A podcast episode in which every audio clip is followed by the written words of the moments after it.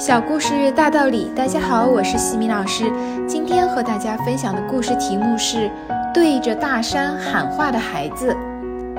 有一个孩子跑到山上，无意间对着大山喊了一声“喂”，声音刚落，从四面八方也传来了阵阵的“喂”的回声。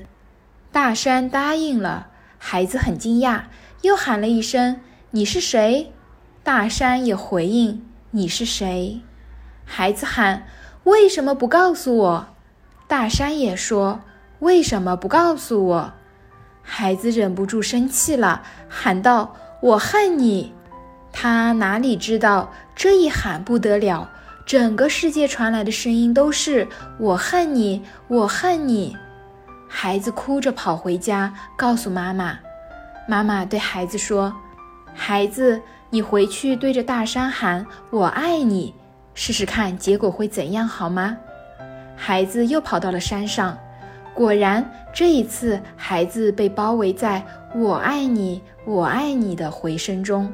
孩子笑了，群山笑了。男孩不解的、迷惑的摇摇头。故事启发：有时候我们总是在抱怨别人的态度太冷漠，情绪不太好，却不知你自己是对方的一面最好的镜子。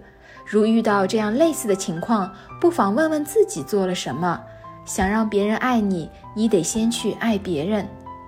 今天的故事就分享到这儿。如果你喜欢这个小故事，欢迎在评论区给到反馈意见，也可以加微信 x i m i k t 和西米老师一起互动交流。